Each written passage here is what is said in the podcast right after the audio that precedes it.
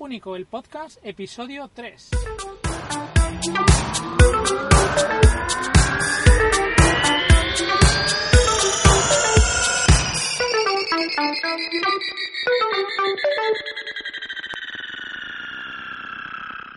Hola, muy buenos días, bienvenido a un episodio más de Único, el podcast en el que hablamos de cacharreos, de tecnología, de bueno, todas estas cosas que nos gustan y que nos traen un poco locos. Hoy quiero hablar de coches eléctricos, porque hace más o menos ahora un año que tengo un, un coche eléctrico, bueno, un híbrido enchufable, en concreto un Mitsubishi Outlander y bueno, creo que ya puedo hablar con bastante propiedad de lo que es tener un coche eléctrico a día de hoy, que es eh, abril del año 2019, ¿vale? En cuanto a ventajas, inconvenientes, eh, cosas que son, no sé cómo decirte, viables a día de hoy y cosas que no son viables. Y bueno, pues creo que puede ser interesante para todo aquel que, que esté planteándose el coche eléctrico sí, coche eléctrico no, ¿vale? Bueno, lo primero que cuando compré el coche, pues estuve un montón de tiempo mirando a ver qué, me compraba. Si me compraba un gasolina, un diésel, si me compraba un híbrido, un híbrido enchufable, un eléctrico del todo. estuve mirando un montón de, coches en todos los formatos. ¿eh? estuve en eh, formato sub, en formato de todo, monovolumen, eh, no sé, hice un estudio de mercado de la leche, ¿vale? Entonces em, me decanté por este, pues porque al final sale siempre el lado geek, este que, llevamos dentro,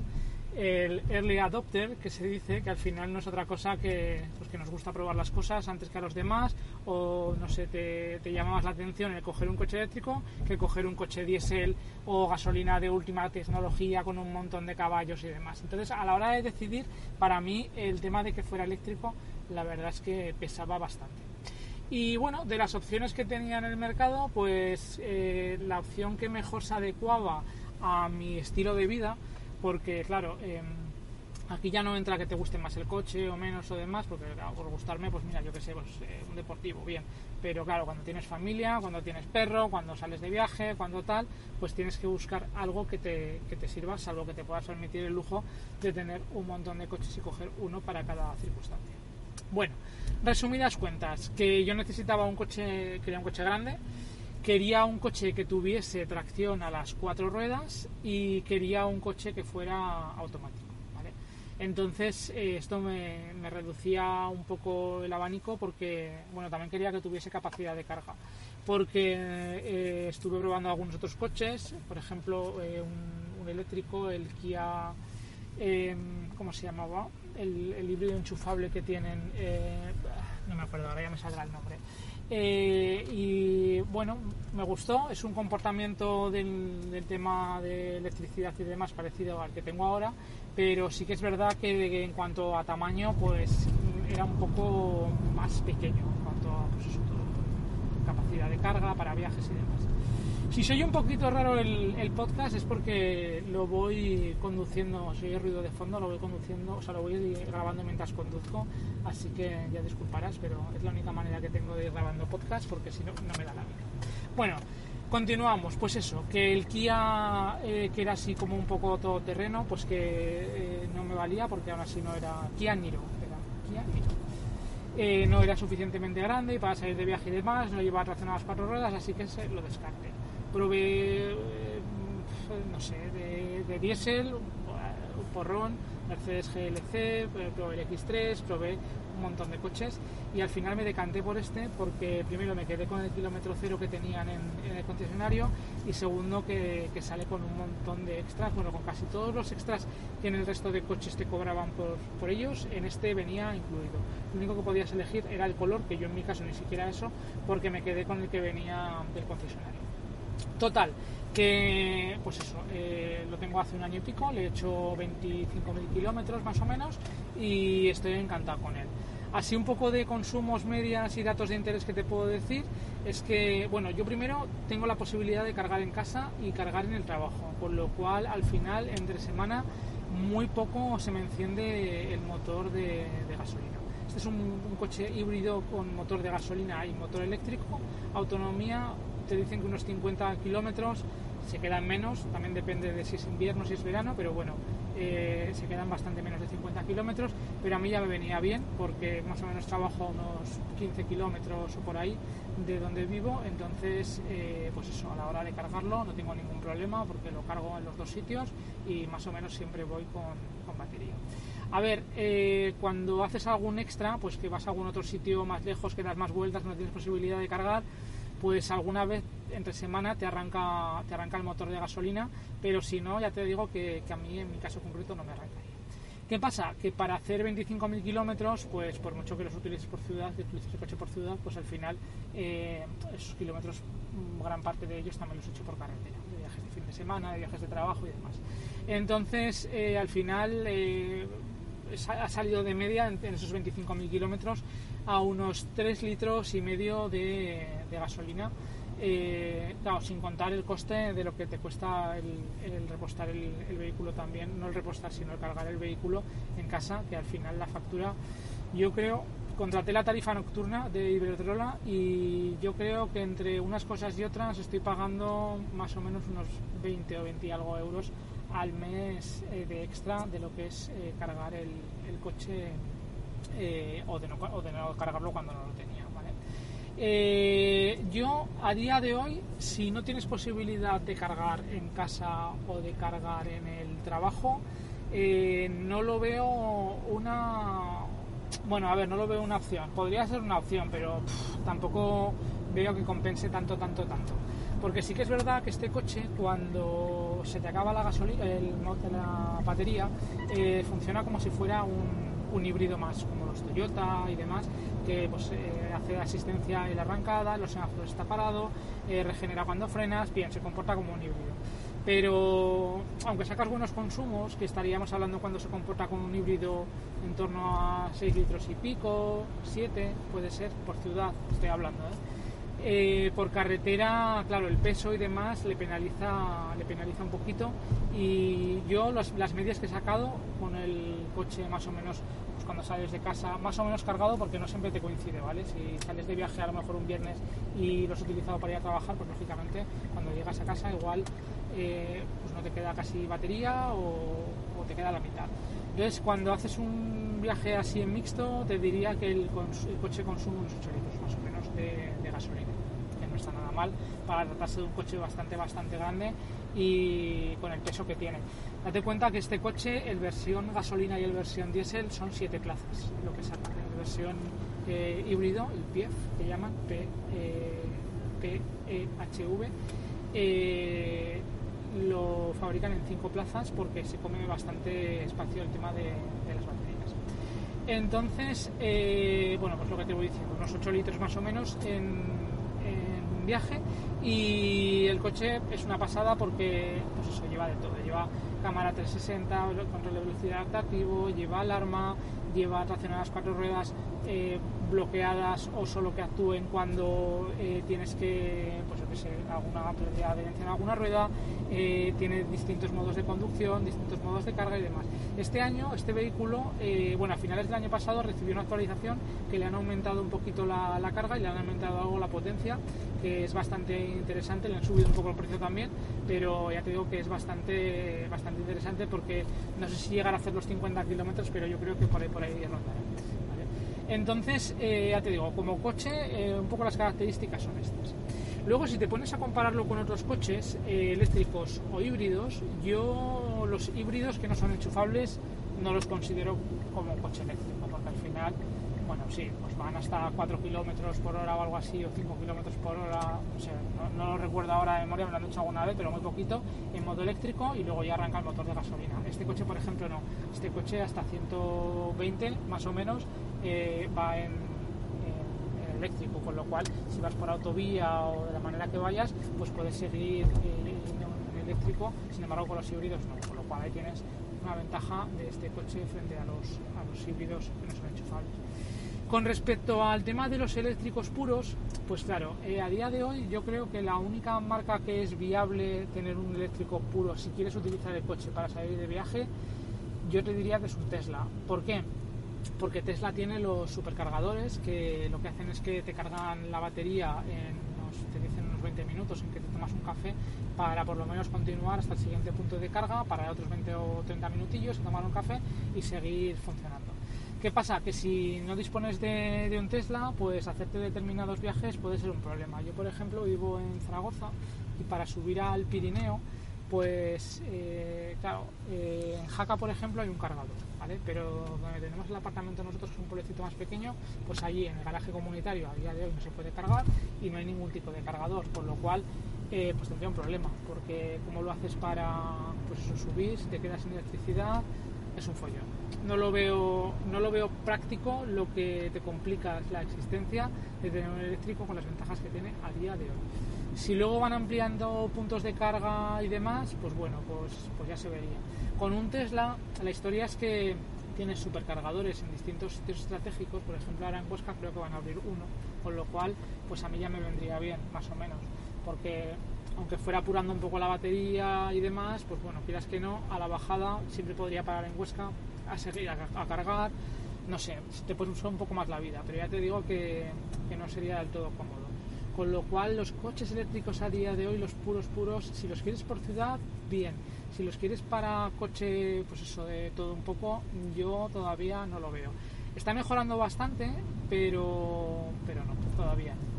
Eh, más cosas, el coste de los, de los coches, de los eléctricos en comparación con el resto de los coches,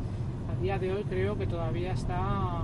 bastante elevados, porque eh, salvo este, que creo que es uno de los que mejor eh, relación calidad-precio tienen, ya te digo, el modelo nuevo creo que está en torno a 38.000 euros o alguna cosa así, 39.000 eh, el resto de coches, si son de la misma gama, se te va a más de 60.000 euros y si buscas coches en torno a 30 y pico mil euros, estamos hablando de coches de, gama inferior a este o por lo menos que no cumplían las expectativas de lo que yo, de lo que yo quería. Luego, eh, más cosas que reseñar. Eh, como ves, el consumo en un uso mixto, que es 3,5 litros, pues no está nada mal, la verdad pero sí que es verdad que por mucho que dicen que va a subir el diésel, que tal, que cual, a día de hoy la gasolina es más cara que el diésel, con lo cual si te paras a sacar cuentas, pues al final tampoco, tampoco, tampoco es una diferencia de la leche, porque también tienes que contar que, el repostar o el cargar electricidad pues también tiene un coste, que eso pues, no está, muchas veces no lo contemplas, ¿eh? cuando dicen, te pones en el simulador en la página de Tesla y te dicen eh, el el ahorro que tienes de coger un eléctrico y tal, bueno, pues ese ahorro realmente sería un poco relativo. Yo no sé cómo lo calculan, porque sí que es verdad que en su día los supercargadores te lo regalaban, el, cargar en un supercargador, pero a día de hoy yo creo que no, y además siempre tienes que estar yendo a un supercargador para, para cargar, ¿vale? Entonces si cargas en casa al final tiene un coste que también hay que tenerlo contemplado. Sí que es verdad que hay tarifas, yo por ejemplo tengo la tarifa nocturna y con esa tarifa nocturna eh, he notado que bueno pues que me compensa bastante a no tenerla. Sobre todo porque aparte del coche pues intentas eh, poner otros otro tipo de electrodomésticos en ese horario nocturno pues ya sea lavavajillas eh, lavadora. Hay consumos de los distintos aparatos que siempre los haces por la noche. La, nevera está trabajando por el día por la noche con lo cual ese consumo ya al tener esa tarifa nocturna también lo estás pagando más barato. A mí ya te digo que me, me sale a cuenta con lo cual por ese lado también bastante bastante bien más cosas de coches eléctricos, pues que eh, a día de hoy ya te digo que los que así un poco merece la pena me parece que son pues un poco caros. Y luego de modo utilitario me pasa exactamente igual, que si te pones a comprar un utilitario de 30.000 euros, pues jolín, igual por 15.000 tienes una gasolina o un diésel y fíjate tú si tienes ahí para compensar gasolina todavía. Aún no está el tema para esto. Luego el tema de de los incentivos aquí en Zaragoza creo, bueno creo no, lo que está bonificado básicamente es el impuesto de circulación que creo que está bonificado al 75%, que sí, al final pues serán unos 80 euros al año que pagas menos, pero zonas azules y demás historias no están bonificadas a día de hoy. En Madrid sí que está bonificado y doy fe de ello porque me di de alta en el sistema este de la zona verde y un viaje que fui y la verdad es que muy bien porque no tuve que pagar absolutamente nada. Además creo que puedes entrar en las zonas de para vehículos restringidos y otros vehículos lógicamente no, no, pueden entrar, con lo cual por ese lado también está bastante bien. Eh, no sé, para los que somos así un poco geeks, la verdad es que el tema del coche eléctrico está guay. Luego pues eh, es más insonoro. Ahora por ejemplo, ya te digo, voy grabando el podcast con, con esto, con el, bobina eléctrico, y el ruido que oyes de fondo, ese ruido es el ruido del, roda, del, del rozamiento de las ruedas con el, con el asfalto, porque realmente el coche no se oye. También es verdad que te dicen, no, el coche eléctrico no se oye nada. Sí se oye, sí se oye porque al final tienes fricción la fricción, ya lo ves, se escucha de fondo, se sigue escuchando ruido. O sea, no es que vayas totalmente sin oír nada, no. Y los coches diésel y gasolina de ahora, pues la verdad es que tampoco es que tengan un nivel sonoro especialmente elevado. Con lo cual, por ese lado, tampoco te diría que, que compense especialmente. Luego el tema de las baterías, pues ya iremos viendo a ver cómo, cómo evoluciona todo esto, porque claro, eh, se van degradando, eh, bueno, ya veremos, a ver. Eh, te dan una garantía, por ejemplo, en este coche de 8 años de la batería, o parece son 200.000 kilómetros, y del resto del coche 5 años o 100.000 lo cual al cabo de pues eso de los 200.000 ya veríamos a ver qué pasa con la batería que me imagino que como irán mejorando y demás pues el día de mañana si tienes algún problema siempre podrás ir actualizando esta batería y bueno. También el tema del mantenimiento de estos coches se supone los híbridos enchufables llevan lo mejor y lo peor de los dos mundos llevan motor gasolina y motor eléctrico con lo cual, pues bueno, pues al final llevas el doble de, de, mantenimiento. Pero sí que es verdad que el motor de gasolina en mi caso, como arranca muy poco, pues en principio debería dar pocos problemas porque no tiene no tiene mucho desgaste. La verdad es que tú levantas el, maletero, el portón del, bueno, del capo y, y, se ve todo limpio, porque ya te digo que el motor de gasolina tan apenas, tan apenas me arranca entre semanas.